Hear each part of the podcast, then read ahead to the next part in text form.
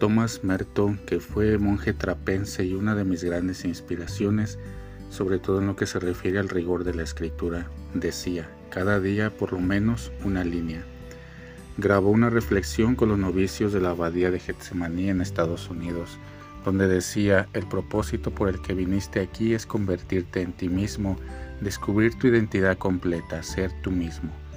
El punto es, obviamente, que nuestra identidad completa como monjes y cristianos es Cristo.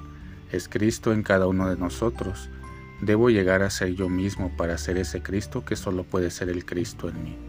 Hay un Cristo de Thomas Merton que necesita ser traído a la existencia y que aún no madura. Todavía queda un largo camino por recorrer. Lo que Merton pone en juego es que no hay separación entre el crecimiento humano y el crecimiento cristiano. Seguir a Jesús no es una exterioridad, una apariencia, sino un crecimiento como persona, madurando la vocación que ayuda a llegar a ser verdaderamente lo que soy. Es el Cristo que nos habita, el que se expande mientras nosotros también enfrentamos la tensión de los cierres. El Evangelio de hoy ayuda a rezar este discernimiento, continuando con el Sermón de la Montaña. Jesús subrayó tres actitudes fundamentales de la cultura judía, la limosna, la oración y el ayuno. Propone, sin embargo, una inversión sobre la limosna. Jesús dijo, cuando des limosna que no sepa tu mano izquierda lo que hace tu derecha, para que tu limosna quede escondida. Sobre la oración, entra en tu habitación, cierra la puerta y ora a tu Padre que está en no secreto.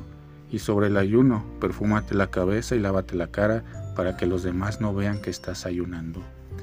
Vivir sin alardes, siendo lo que uno es, depende de esta intimidad con la conciencia. Este lugar, escondido pero no aislado, reflejo de nuestro ser relacional. Entrar es la dinámica de hacerse hijo del Padre que ve lo oculto, es decir, siempre presente, cercano en nosotros. Ser otro Cristo a partir de mi historia significa vivir la verdad de vida que vence la tentación de la apariencia y la superficialidad.